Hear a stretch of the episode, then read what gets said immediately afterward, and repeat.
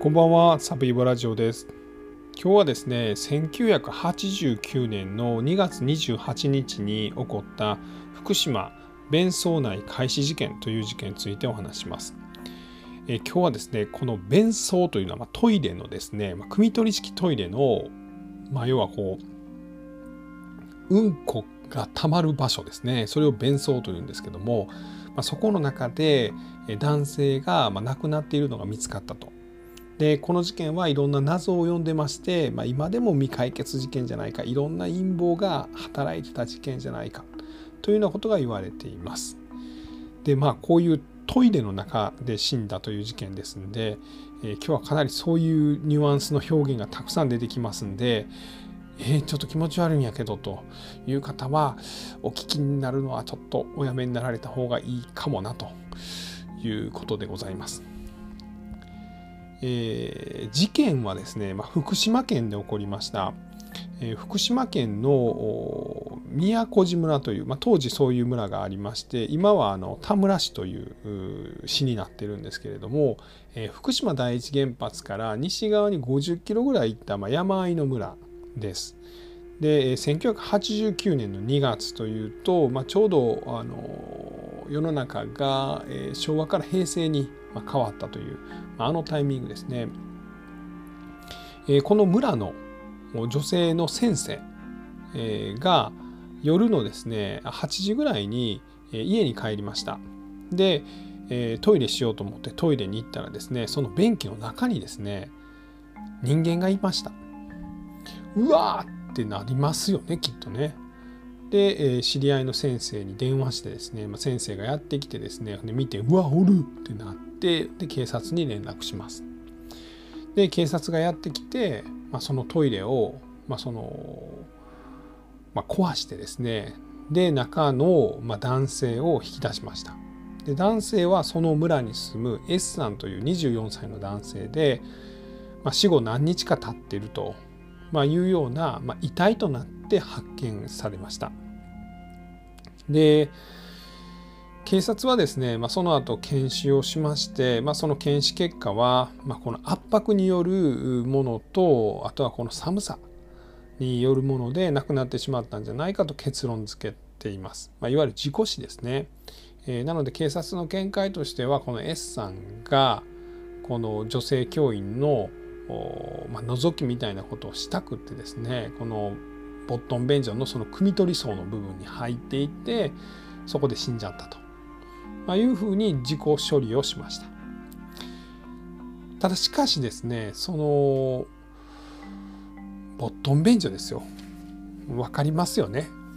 僕ぐらい僕に僕40半ばですけど僕ぐらいの年齢やったらボットン便所体験したことありますよね僕は昔あのおばあちゃんの家がボットン便所でであの和式に蓋みたいなのがあって、まあ、それを取って、まあ、そこでトイレするんですよね。まあ、おしっこはまあいいんですけどうんこするのが怖かったですね。なんかこう覗く必要ないのになんかこうなんかこう覗いてしまうというかほななんか見えるんですよね。まあ、それが多分前の人が使ったこのチリチリ紙ですかね。あの紙こう並べててそれでお尻拭いて捨てるやつ。がなんとなく見えるんですけどなんかおるような気がしてね。僕も小学校の時怖くておばあちゃん家のトイレでうんこするのができなくて。で結局近所の人ん家の前でうんこしてでそれがそのお家の人に見つかってですねで後でおばあちゃんにむちゃくちゃ怒られたのを覚えてます。まあでもおばあちゃんはねなぜかそれをうちの両親には言わずですねえー、僕1 5 6ぐらいおばあちゃんが亡くなってからそれ両親に言ったら「えー、そんなん知らんかった」みたいな、まあ、そんなん覚えてます、まあ、そそごめんなさい。そんな話いいんです。すいません。で、えーまあ、そういうそのボットン便所のあの汲み取りの部分を便槽というんですねそのだから便槽内でこの男性が発見されたんですがこれがとってもその狭かったんですよね。えー、まあ、トイレはま室内にあるんですけどもこの便槽の入り口はま外側にあるんですねそこにまあ蓋開けて、まあ、バキュームからノズル突っ込んで、まあ、あの尿とか糞をま汲み取るわけなんですけどもそこの入り口が36センチしかなかったそうなんです。で男性の肩幅の平均でだいたい45センチぐらいあるんで、まあ、だいぶ細身やったら入れるという感じなんですけど、まあ、ただ入れるからってまあ入るかっていう話なんですよね。まあ、よっぽどのねなんかこうなんかそのそういうのがお好きというんだったらわからないですけどしかもその当日はですね、えっと、気温が4.9度。でしかもその S さん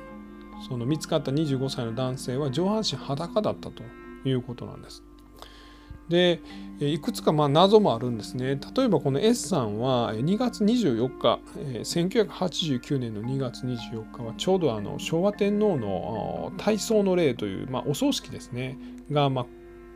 国を挙げて行われてた日ですねでその日に、えっと、お父さんに行ってくるわっつって出かけてですねそこから失踪しちゃってるんですねで発見されたのが28日の午後8時にこの女性教員の、まあ、家のその便槽の中ということだったんです。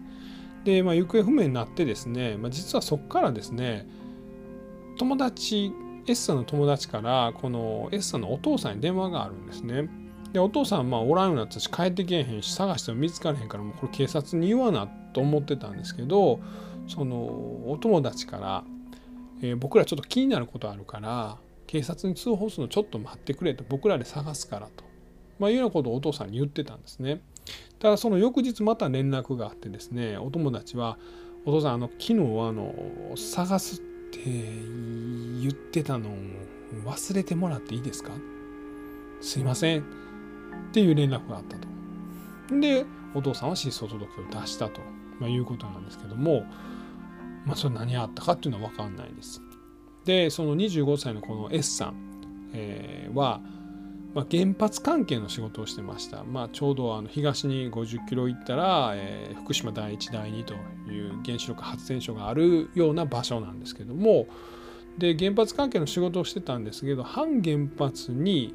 切り替わるような、まあ、ことがあったらしいんですね。このだから S さんは反原発派だったんです。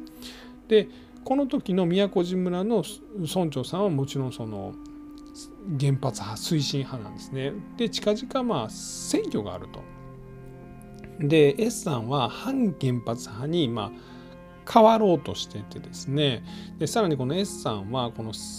地元のま青年会でもま中心的な人物だったということで S さんがこう反原発派に変わることによってま票が流れると。でしかもまあこうちっちゃい村ですんで、まあ、その数人でもまあ一票の重みがあるんでしょうね。でまあ、そういったことが関係してるんじゃないかみたいなことも、まあ、都市伝説的に言われています。で、まあ、さらに不思議なものというかこととしてはこれ S さんはまあお車で出かけてはったんですね2月24日に。でその車はですね女性宅の近くで見つかってます。で、まあ、この車はですね鍵が刺さったままだったと、まあ、いうことなんですね。まあ、普通車止めるとしたらね鍵絶対抜きますけどねで。これがまあ何やったのかというのはちょっと分かってません。さらにこの弁槽内ではですね、えーまあ、S さんはまあギリギリ入るようなところにま入ってたんですけれども、まあ、靴1個はですねこの S さんの頭の上に乗っかってたんですがもう1個の靴は近くの川の土手にあったと、まあ、どういうことという。片足靴脱いでわざわざやってきてえ上半身裸になってここに入ったんという。しかももちろんその糞尿だらけのとこに入っていくわけですよね。それがなかなかおかしいんじゃないかというようなことは言われてます。で他にもまあ怪しいと言われてる点がまいくつかあってですね、まあ、それはその警察が捜査する時にこの S さんの体を2回ぐらい洗浄してるんですね。で普通まあ証拠が何かまああの付着物とかまあそういうもんですよね。例えば犯人のなんかこうえ小さな遺留物みたいなのが残っている場合もあるんで、まあ、体を洗うことはしないんですけれどもいち早くま体を洗ってるというのがおかしいんじゃないかというようなことは言われています。まあ、ただこの外傷はありませんでした傷とかそんなのなかったということです。でさらにはですね、まあ、この辺が一番怪しいんですけども、え、この捜査をした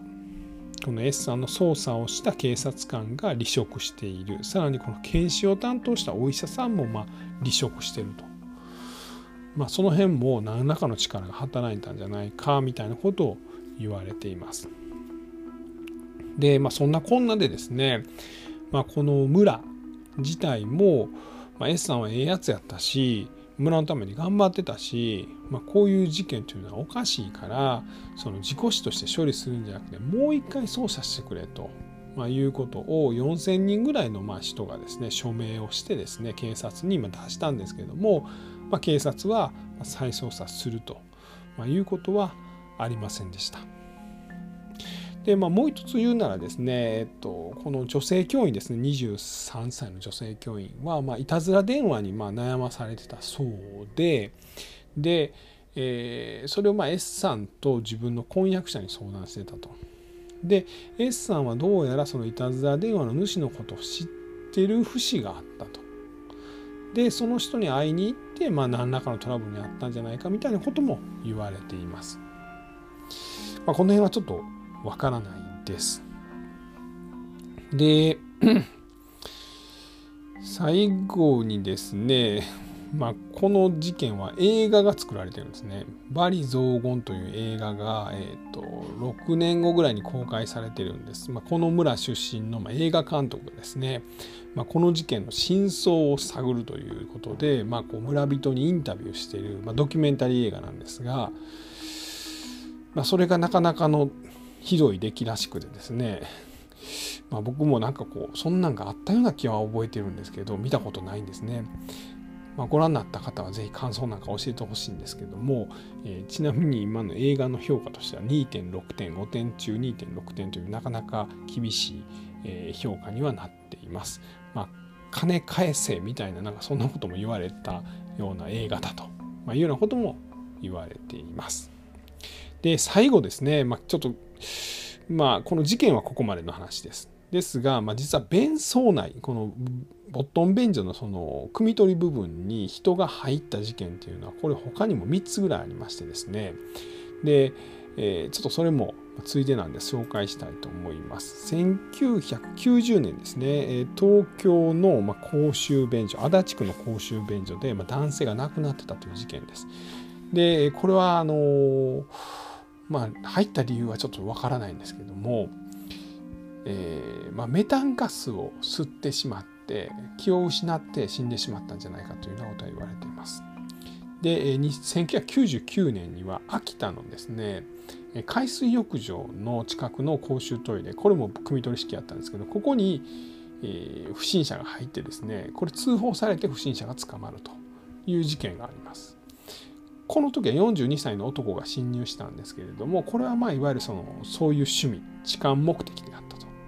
男女兼用の、ま、トイレやったんですけども、まあ、そこに入って、まあ、なんかそういうのを見たかったと。ただし10人人が来たけど全部男だったと、え、臭すぎて死ぬかと思ったと、まあ、いうようなことは逮捕されて言っています。でもう一つは2010年ですかね。新潟にあるま公園の中の公衆便所。これも汲み取り式なんですけどそこに今男性が入っててこれもま亡くなってしまったと、まいう事件があります。で、えー、ほなら福島のその事件も、まそういうので入ったんじゃないかとまあ、思われるかもしれないですけど実はですね、まあ、そういう目的、まあ、つまり23歳の女性のトイレを覗きたかったから25歳のこの S さんが、えー、その女性教員宅のトイレに侵入したんじゃないかということなんですけど実はですねこの24日から27日にかけて、えー、この女性教員は実家に帰ってたんですね。で女性教員と S さんは、まあ、顔見知りで相談も乗るような仲やったんで実家に帰ってるのは知ってたと思われます。なのでわざわざこのタイミングにですねそのしかもむちゃくちゃ狭い3 5センチの入り口のところに4 5センチの平均の肩幅の人が入れるわけがないので、まあ、そこは違うんじゃないかというふうに言われています。まあ、本番のところは分かんないですけどね。えー、というようなことでございます。えー、狭い狭いトイレの便槽内で、まあ、男性が、まあ、亡くなってたという、まあ、不思議な事件のお話でした。最後まで聞いていただきまして本当にありがとうございます。